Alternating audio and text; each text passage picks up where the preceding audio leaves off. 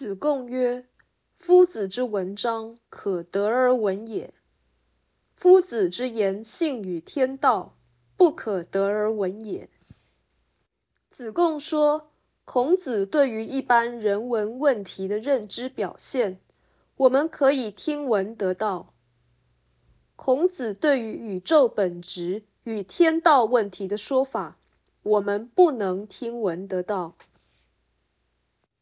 这句话表示，孔子的人格与知识皆是高尚，前者是一般人所能感受，后者则不是。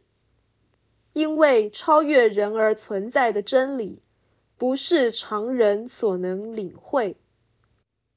孔子所传的道理，涉及真、善、美所有范畴。而一般人比较能感应的，限于道德与常识，美感问题也难以掌握。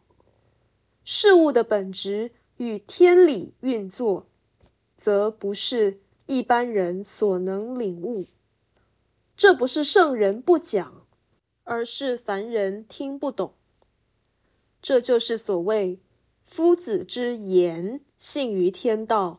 不可得而闻也。真理通贯一切，而孔子一以贯之。弟子有心学道，已是不容易。做老师的不能强求，也不能放任。孔子因材施教之余，而且有教无类，所以夫子什么都说。